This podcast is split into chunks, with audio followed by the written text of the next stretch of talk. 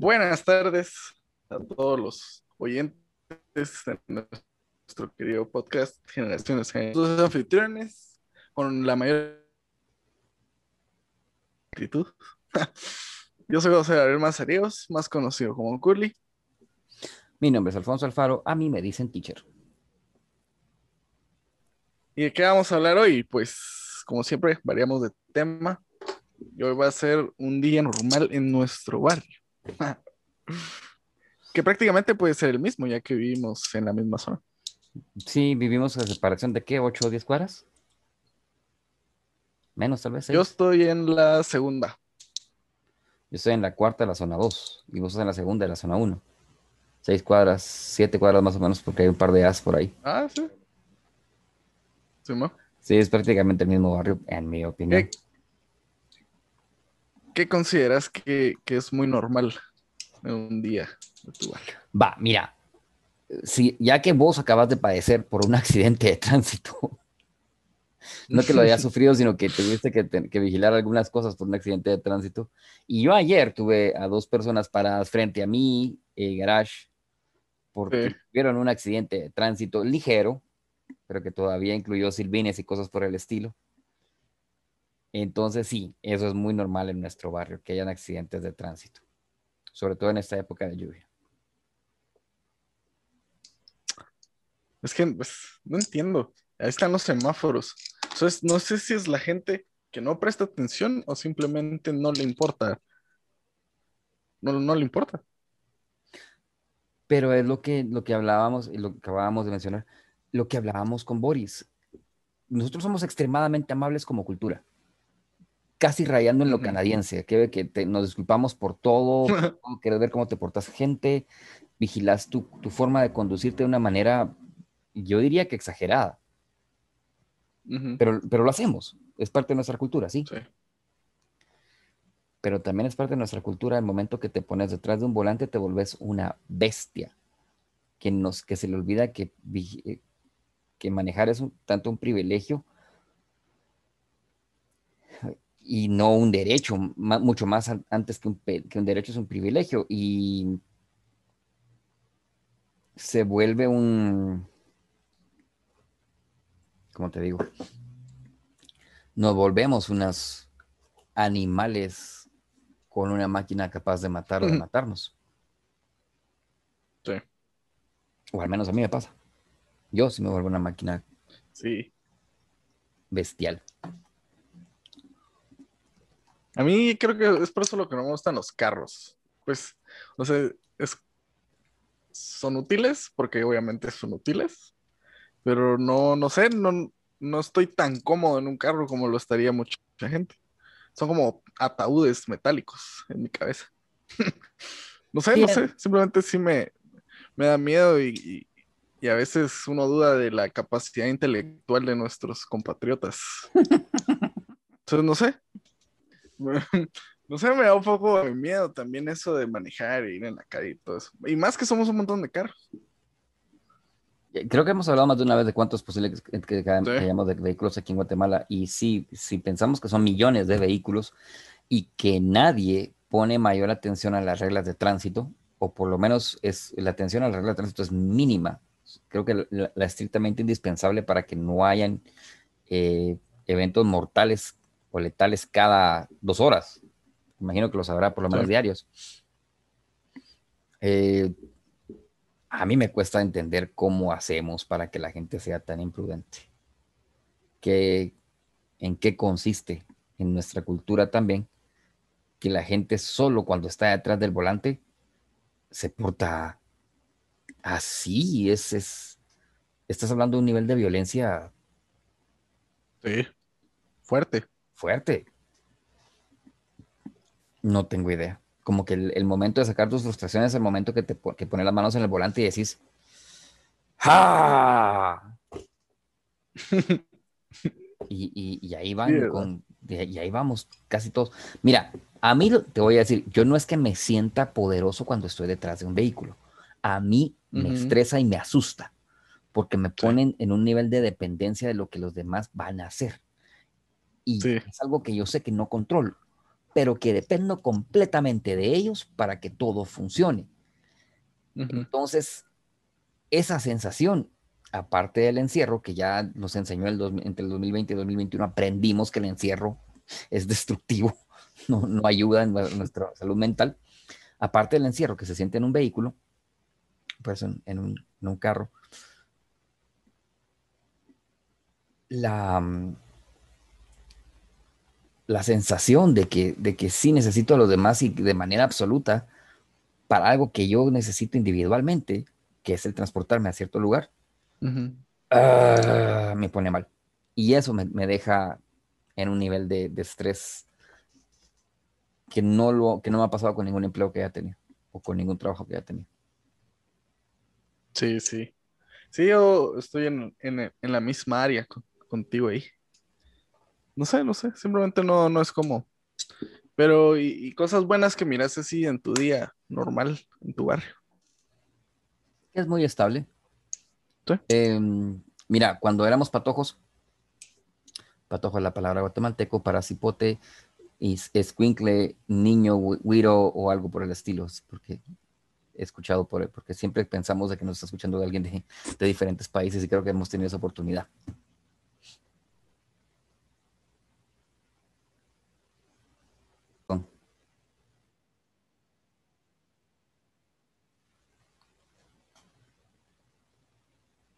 Ahora te caíste vos. A Zoom tampoco le gusta la lluvia. A ver, ¿qué Sí, ¿no? ¿Dónde nos habíamos quedado? En vehículos. Ah, ¿qué le miramos de bueno al barrio? En las cosas buenas que, mirabas. Para mí es, es muy, muy estable. Eh, aún con todo lo que, lo que vivimos, yo creo que la mayoría de negocios, sobre todo los de eh, primera necesidad, se mantuvieron. Eh, nuestras panaderías ahí están, eh, la gente de las tortillas ahí están, las tiendas ahí están, los supermercados y los mercados incluso. Con casi la misma gente está por, están. Entonces, eh, eso, eso te da alguna sensación, que da una sensación de estabilidad. No sé si te diste cuenta, pero lo que hablábamos hace poco, no, ya nos habíamos acostumbrado a que no mirábamos vende prensa. O sea que no es solo de ahorita, pero ya nos habíamos, ya nos habíamos acostumbrado a que no habían empresas porque eran un parte de la, de la ciudad, sobre todo este barrio. Pero sí creo que antes de la, del confinamiento eh, teníamos la, la, ausencia del vendeprensa en alguna manera. Y solo se exacerbó, obviamente. se terminaron de pegarle el clavo en el ataúd. A ver, sí, pobres. Pero sí, ya, ya venía una ausencia de ellos desde hace años, o tal vez más de dos años. Sí, ¿verdad?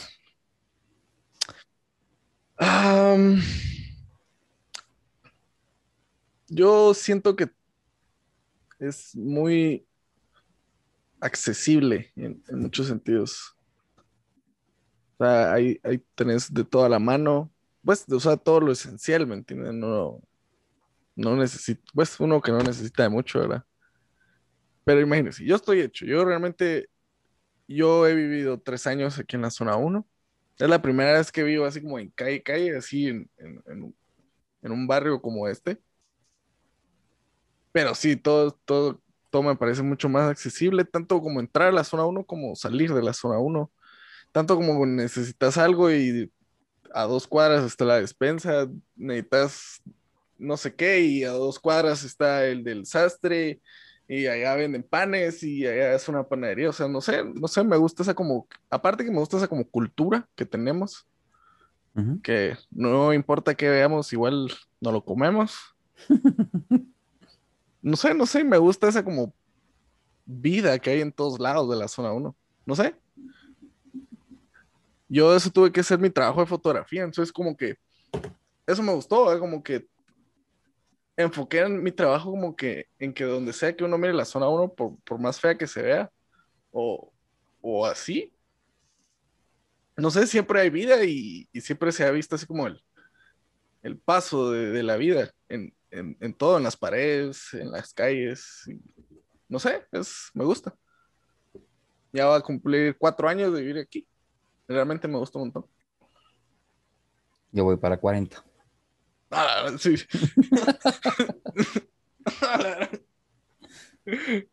Ala, sí.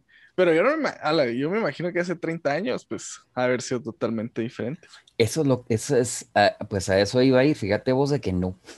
No. No sufrió mucho cambio. Lo que pasa es que, que tendrá 20 años que se declaró centro histórico. Sí, tal vez.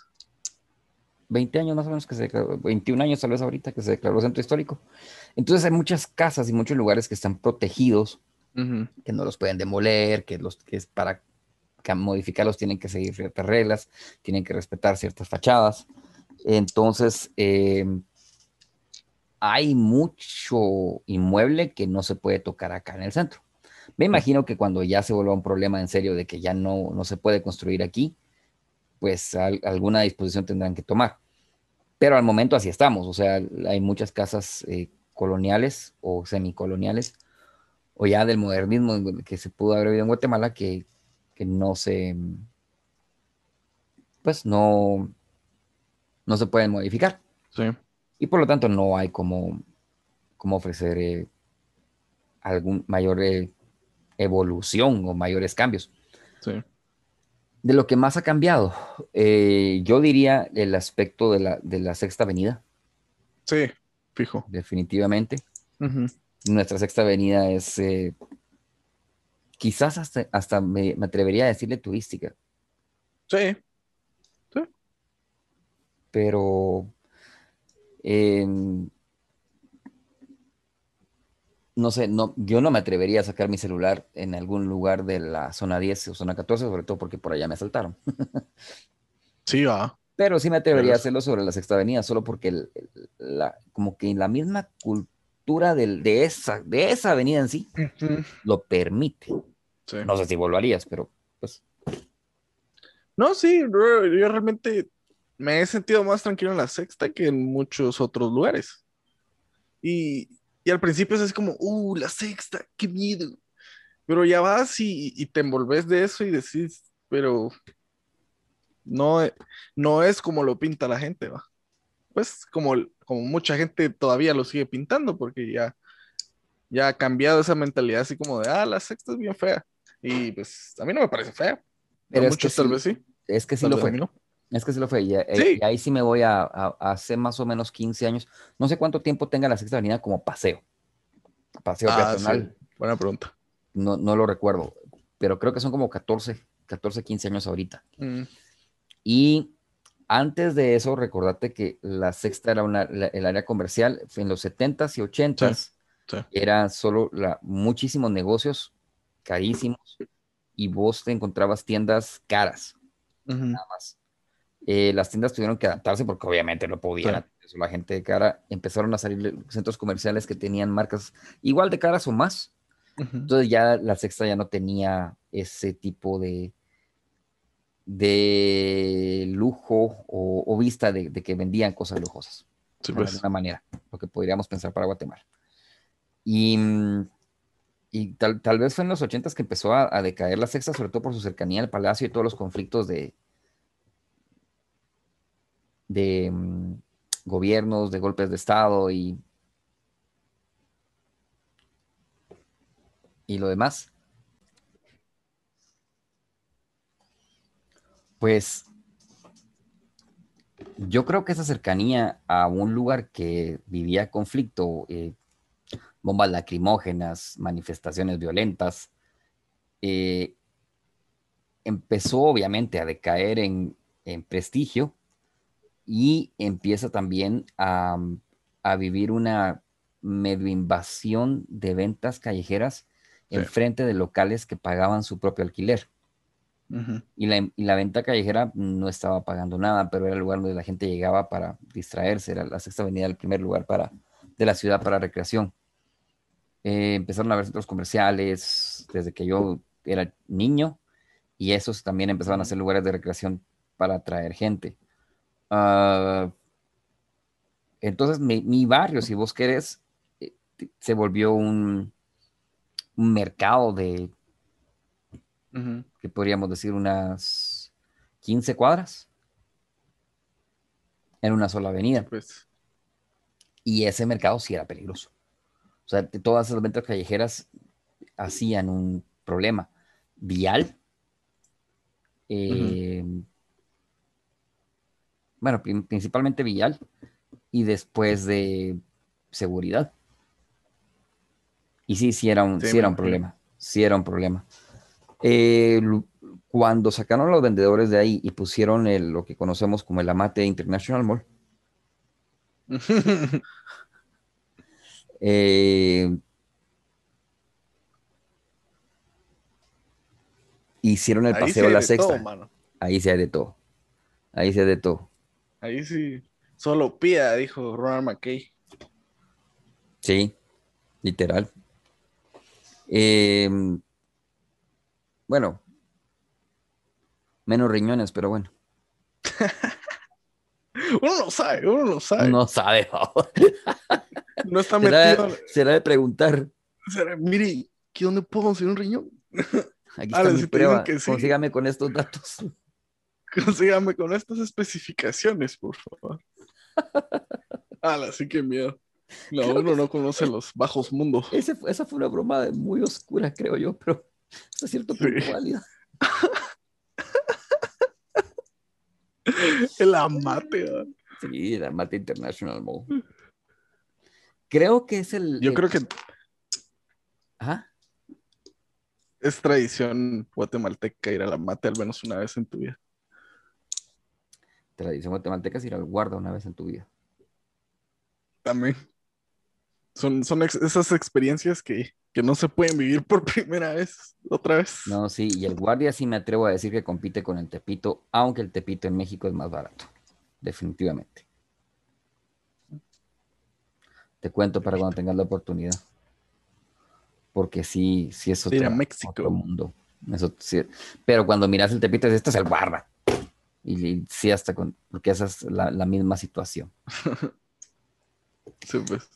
Y sí te diré, es, eso fue lo que quiso, cambiar al barrio. Y mm, entonces la sexta avenida tuvo un Saúl. No es de comida rápida ni comida de mercado, ¿verdad? es, es, comida, se entiende que es una cadena cara de restaurantes. Y fea. No sé si fea, pero no maravillosa. No te gusta. A mí, a mí no me fascina trabajó ahí mucho tiempo y sí. Nel. Yo me iría más por Picadilly, pero a nadie le gusta Picadilly. Ah, qué rico. A mí sí me gusta. me sentí triste que quitaran el de la Plazuela España. Ah, sí, sí lo quitaron. Sí, imagínate, ¿y ese cuántos años llevaba ahí? Llevaba años, sí. Sí. Llevaba unos sus 30. Quizás, quizás llegó a los 30 a tener razón. Para volverse parqueo. Bueno, y a ver, así de. ¿Usted qué es lo que más cree que ha cambiado la ciudad en sí desde que es pequeño? Mira, lo que pasa es de que creo que te lo había comentado, el, de, las cosas más terribles que sufríamos en, en, este barrio, sobre todo en este vecindario, era el tráfico pero se hacía tráfico porque teníamos demasiado desorden. La gente se parqueaba donde quisiera, por el tiempo que quisieran. Y obviamente, cuando era una oficina de un doctor, de un abogado, de un auditor, de un contador, y su oficina solo estaba enfrente donde él dejaba el carro, o su oficina estaba a la vuelta donde él dejaba el carro, em, eso no era problema cuando ya fueron edificios y oficinas de lugares, de diferentes servicios, de diferentes productos, de diferentes necesidades, todo el mundo tratando de dejar sus carros ahí, estás hablando que entonces era un área de parqueo, sino una zona vial. Sí. Y la gente no quería verlo así. La gente no quería verlo así. La gente no quería pensar en que tenían que pagar un parqueo y tener, volvemos a lo mismo, nadie quería pensar en el orden. Todos miraban y, vos, ¿sabes qué es lo peor del caso? Se acusaba a la alcaldía de desorden por ese conflicto vial, cuando todos estaban completamente seguros que su hábito era dejar el carro parqueado en una zona vial y, restringir el espacio de, casi tres carriles a uno, porque estaban dejando los carros parqueados en, los, en ambos lados. Cuando les quitaron el parqueo de áreas como Sexta y Séptima Avenida y les dijeron que tenían que encontrar parqueos para sus vehículos, eh, primero todo el mundo protestó cuando se dieron cuenta de que la sexta, de sexta y séptima, quinta y octava y novena avenida fluían, por mucho que no, no digas el paso es completamente libre, pero fluido. Tomó cinco años para que la gente se diera cuenta de eso. Pero cinco años peleando y casi que no reeligen al mismo alcalde que le dijo se tienen que organizar. Yo no te voy a decir que crea que Arzu es una maravilla de, persona con quien tratar, pero que él le, toca organizar gente que no le interesa ser ordenada, son otros 20 pesos. Eso es un gran problema. Y que Quiñones tiene el mismo inconveniente. Entonces, eh, hay mucha gente que, que, lo, que detracta porque dice que se le permite negocios, a, que, que se consiguen negocios solo entre el círculo de ellos o la costumbre es en el círculo de ellos. No lo he visto. También. Para que, para que los acusen de ellos tiene que estar pasando. Alguien tendrá que haber querido poder poner un negocio o empezar un negocio en algún nivel de ferretería o cosas por el estilo a ni gran escala y no se pudo porque no tenías como contacto, como confianza o punto de confianza a esta gente. Entonces, eh, también los permisos para poder hacer cualquier modificación en una casa, no digamos aquí en el centro, son de ridículos a estúpidos a exagerados.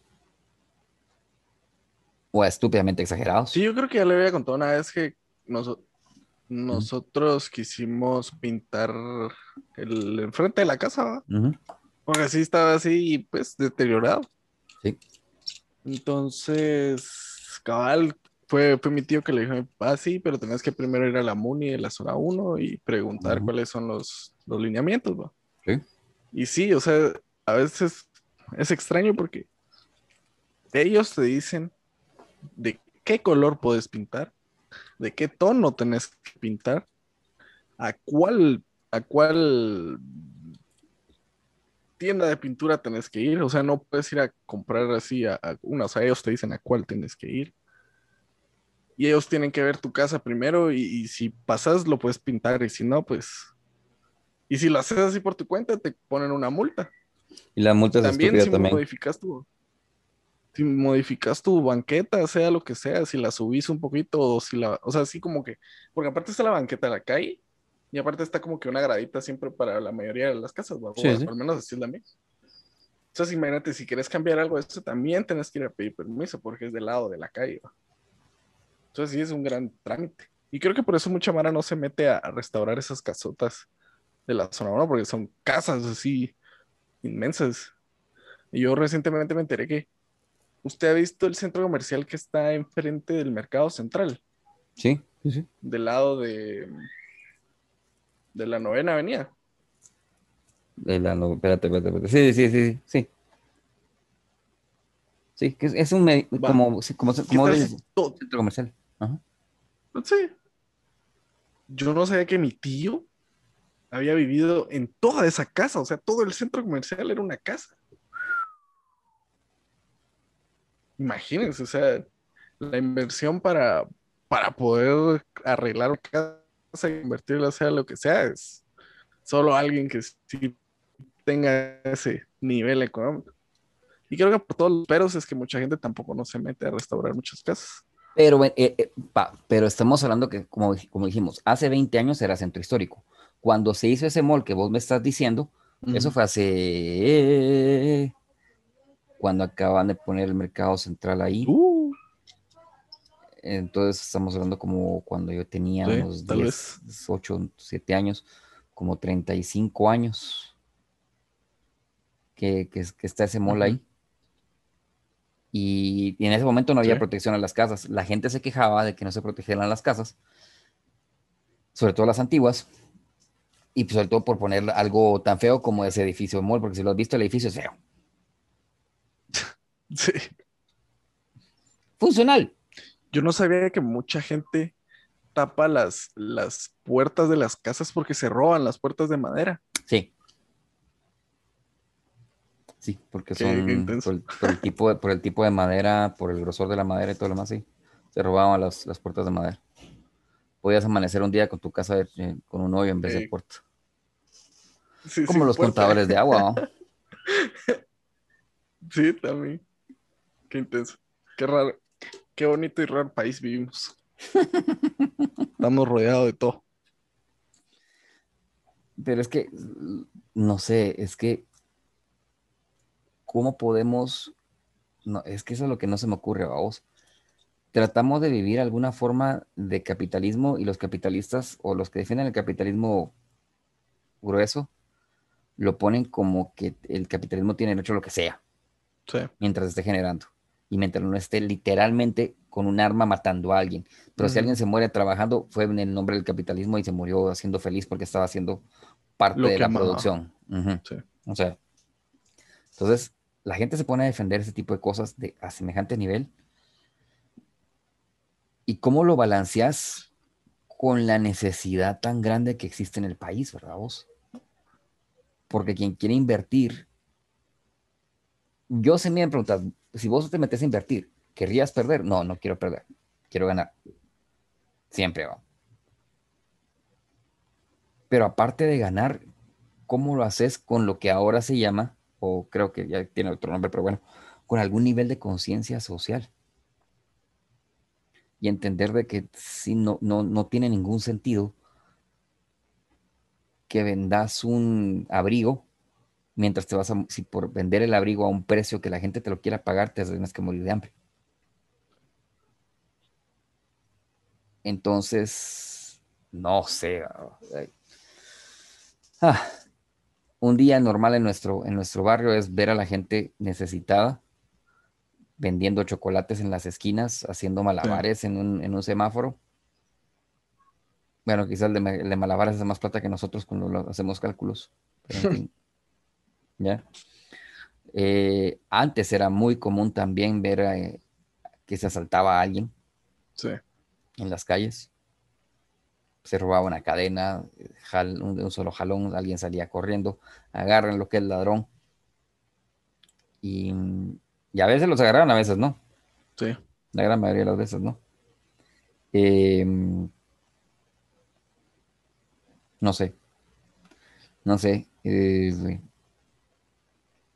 sí, sin duda vivimos en un país complicado. Creo que lo he dicho muchas veces y Guatemala es un gran fenómeno social. Tenemos tantos problemas en tantos niveles y no sé, esos problemas grandes desencadenan los pequeños y no sé, nos, nos volvemos extraños. Guatemala es extraña. ¿Dónde empezamos y dónde terminamos, dos? Sí, realmente uno tiene que ser fuerte de corazón para poder realmente vivir en este país. O, o pues o nosotros, más que nosotros que estamos. Yo siempre lo pienso, para mí la zona 1 es como. Es como la mezcla de todo lo que es Guatemala. Sí. Y, y si uno se pone a, así a prestar atención, te das cuenta de que sí, así es.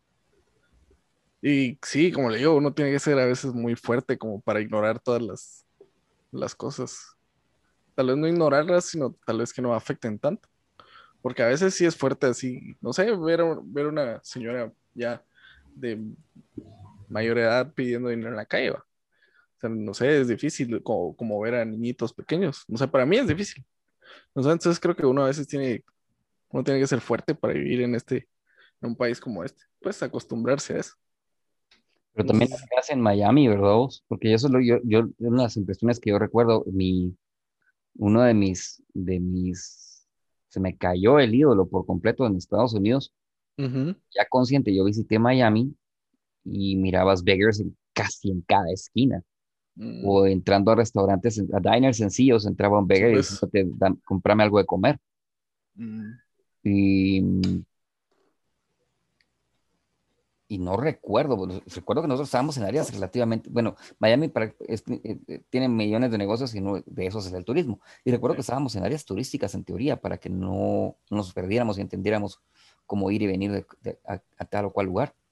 Y eso, y eso había en, el, en tu área turística de Miami hace 21 años ahorita.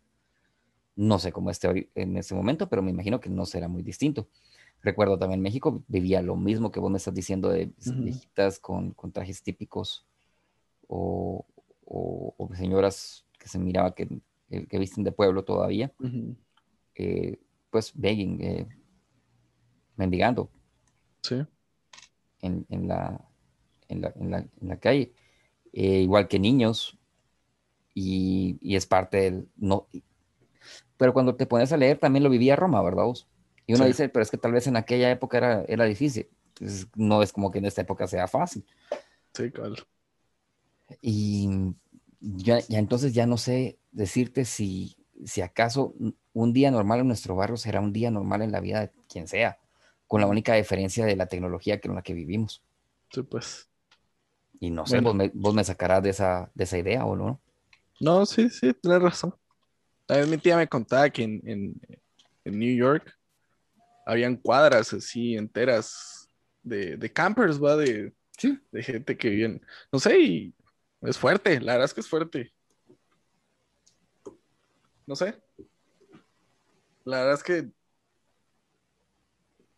creo que siempre lo decimos, pero somos afortunados. Así siempre. Va, pero entonces, tratemos de reducirlo más entonces, tratemos no de verlo tan global, o bueno, es que lo que pasa es que vivimos, vivimos una cosa en una ciudad que trata de vivir algún nivel de contemporaneidad. Sí. Y nosotros somos parte de esa burbuja que trata de estar al, a la orden de esa, esa contemporaneidad. God damn it. sí, podríamos definirlo de esa manera. Entonces, al tratar de hacerlo, para mí un día normal, desde que empezó esto del, de COVID y la pandemia que nos tocó vivir en, esta, en, esta generación, en estas generaciones, um, yo me levanto, trato de hacer algún nivel de ejercicio cuando me levanto con tiempo. Puedo prender una regadera para bañarme cosa que sabemos que en la mayoría de ciudades es casi un lujo, sobre todo en las ciudades grandes. Em, tengo donde accesar para desayunar si quiero comida rápida o, prepararme algo. Miro tráfico, miro gente que va a trabajar, mucha gente que va a trabajar o que viene de trabajar. Eh, la ciudad tiene alguna cantidad de, de silencio entre las voy a decir las 11 de la noche. No, las 10 de la noche. en, mi sector voy a decir las 10 de la noche. ¿Algún nivel de silencio? Sí, yo también, alrededor, alrededor de mi casa, así como a las 10 ya se escucha así. Callado. Nada. no se escucha nada.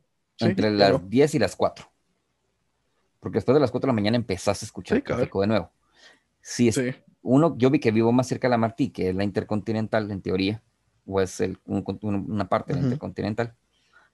Eh, y es el contacto entre, la, entre el Caribe, Izabal, y el sur. Eh, es el, paso del tráfico pesado. Entonces, yo escucho el tráfico pesado desde las 9 de la noche, pero no, no llega a ser abrumador. No se escucha como el tráfico de las 5 de la tarde. Entonces, ahí como que cada quien entiende que van en fila y que van, van al paso que ellos van y pasan al paso que ellos van a caminar. Presumo. Entonces no, no escuchas mayor escándalo. Um, eso. Y em, niños, decimos que no hay labor infantil en la ciudad de Guatemala, o que tratamos de evitar la labor infantil en Guatemala, pero miran niños vendiendo cosas en las calles el momento que salís, sobre todo cerca de mercados, supermercados. Em, ¿Qué más? Sobre la Sexta Avenida miras jardinización sencilla. Sí. Eh, que ya no es parte del vecino, sino que parte de la municipalidad. Eso me queda a mí a dos cuadras y, lo tengo por más o menos dos kilómetros para la derecha o para la izquierda, porque la Simeón Cañas es lo mismo. Sí. Al hipódromo. Eh, entonces, en un día normal, yo puedo ir a un espacio jardinizado urbano por paseo por ejercicio o por necesidad de estirar las piernas para no estar siempre frente a la máquina. Mi máquina yo la armé, pude conseguir, tuve la oportunidad de, comprar una computadora de, de bajo nivel para jugar, de alto nivel para mantenerlo como una, como una máquina de oficina. Entonces, como máquina de oficina es, es, bastante potente, pero no, no, para, no para gaming. Para gaming ni siquiera empieza. Eh, prendo esa máquina y la utilizo durante más o menos entre 8 y 12 horas a veces, dependiendo del día. Algunas de esas horas son para dar clases, otras son para dibujar y tratar de, subir contenido.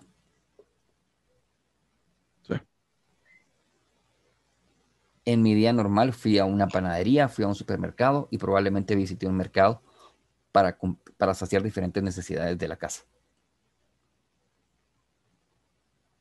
Me encontré con mucha gente del comercio informal en ese sentido. Y como dijimos, nos, encontramos con niños en condición de, trabajo infantil. No trabajo físico como podría ser en el, campo, que no son niños cortando, cortando leña, ¿verdad vos?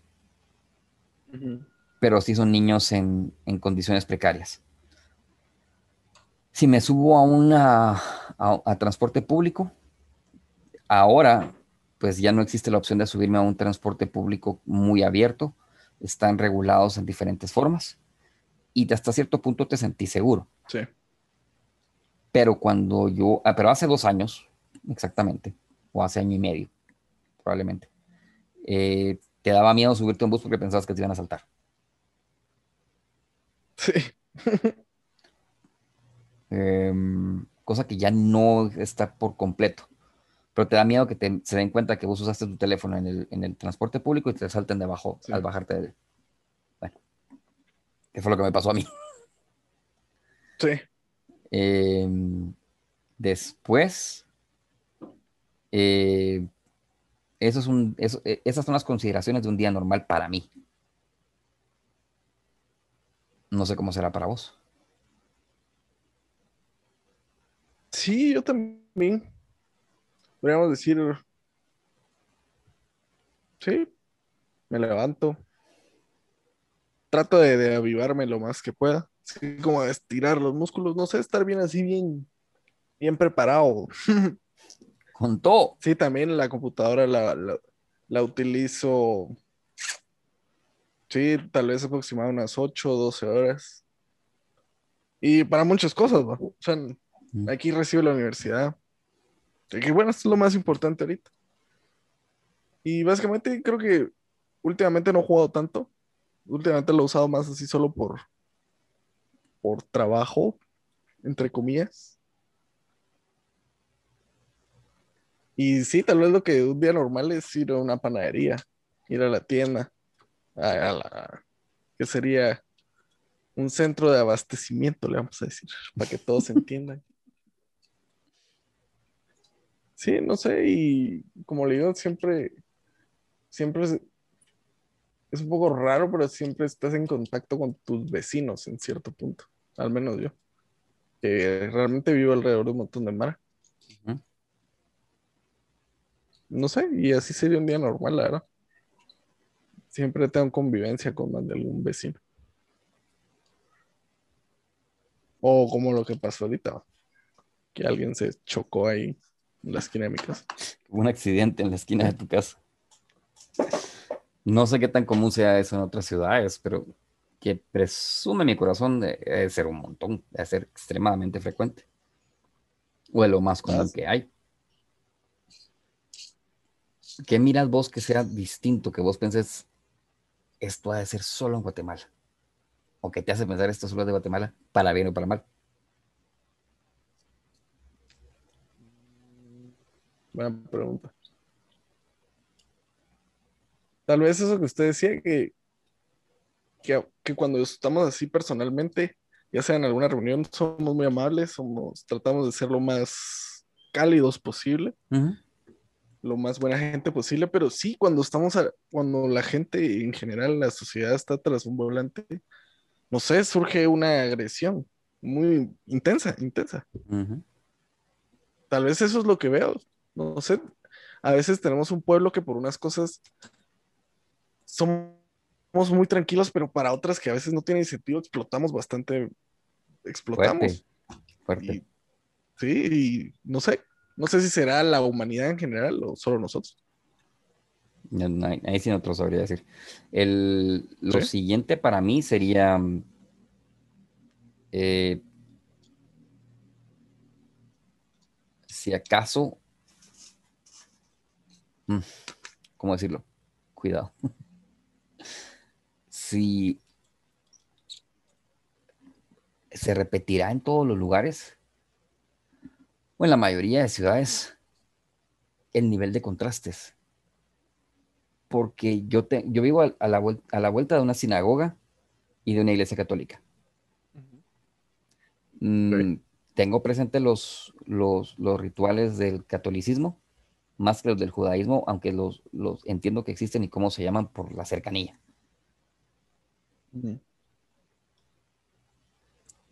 A dos cuadras de esos dos lugares tenés hoteles de mala muerte donde venden de todo para todos.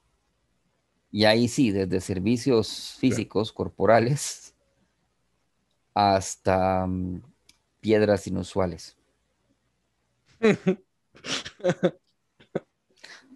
hasta piedras filosóficas. Piedras filosóficas. y ese tipo de objetos. Que yo sé que ahí están y nunca he visto a la policía llegar a allanar el lugar una sola vez. ¿Ya? O sea, tampoco es que a mí me los hayan llegado a enseñar, mire papá, venga, porque aquí tengo su catálogo para que venga a consumir. Tampoco eso ha pasado. Eso tampoco es cierto. ¿Qué va a querer? ¿Qué va a llevar? ¿Qué va Sí me pasó en el gallito, pero no vamos a hablar de eso. Pero eso sí, casi literal, como vos lo acabas de hacer, ¿qué va, qué va a querer? ¿Qué va a llevar? Sí me pasó en el gallito. es otro barrio de la ciudad de Guatemala, muy famoso por eso, pero sí, eso sí lo, lo viví. ¿Cuándo tenía tu edad? Yo estaba trabajando en una droguería y tenía que ir a visitar dos farmacias allá en el Sí, pues. Y en, la, mañana no te dicen nada, pero si vos llegas después del mediodía. Pasa adelante. sí, sí. casi como que fuera película, porque sí, así como que. Cada vez. Algo que no es muy diferente aquí en el en la Plaza Central. Yo no lo he visto. No. Yo no lo he visto. Yo lo único que he visto en la Plaza Central es que sembraron mota nuevo, se les cayó una semilla de mota y creció la desgraciada. Wow. el poder de la vida. el poder de la amistad. Y todo el mundo así como que, muchacha, que hay una frente, frente del Palacio Nacional. donde, donde es ilegal que exista ese tipo, en un país donde es ilegal que exista ese tipo de cosas. Hashtag legalize it. pues yo te diré que ah, esa vez sí me maté de la risa. Y así como que, ¿cómo es posible? Pero va. Yo no creo que sea el, Yo entiendo que en Guatemala no es legal.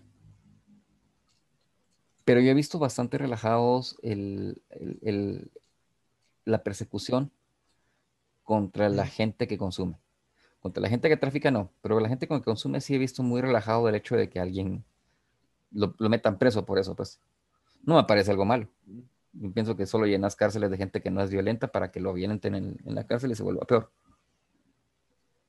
Sí, yo creo que la gente, pues con esto del internet y todo eso, como tenemos tanto acceso a información, entonces muchas veces hay gente que se llena de mucha información positiva en cierto punto, mucha información que abre ojos, que, que, que despeja mentes, y otra gente que se llena de información que, que solo la cierra, ¿va? Eh, pero sí, tiene razón con eso, se, se, han relajado un montón porque ya, ya como usted dice, se han dado cuenta que es una diferencia entre gente violenta y gente pues, no violenta. Ese es mi análisis. Yo nunca me he sentado con un policía y, y así como que, en, porque hay restaurantes donde ellos comen, ¿verdad? O si los podemos ver todos los días. Nunca me he sentado en un restaurante donde ellos se sienten a comer y a ver cómo platico con ellos, a ver si, si entiendo cuál es su vida, que no me caería mal, pero solo por entender qué es, qué es, qué es la existencia de un policía en Guatemala, ¿verdad? Mm, yo a veces me siento más inseguro con ellos presentes. Yo no siempre. Fíjate, a mí, a mí, no, a mí me ha ayudado la policía. Yo, no he tenido, yo he tenido una mala experiencia de como 20. Y las otras 19 han sido muy satisfactorias con la policía de un país latinoamericano con tantos conflictos como el de Guatemala. Entonces, te digo, eh, tener una mala experiencia de 20 entre nosotros no es nada.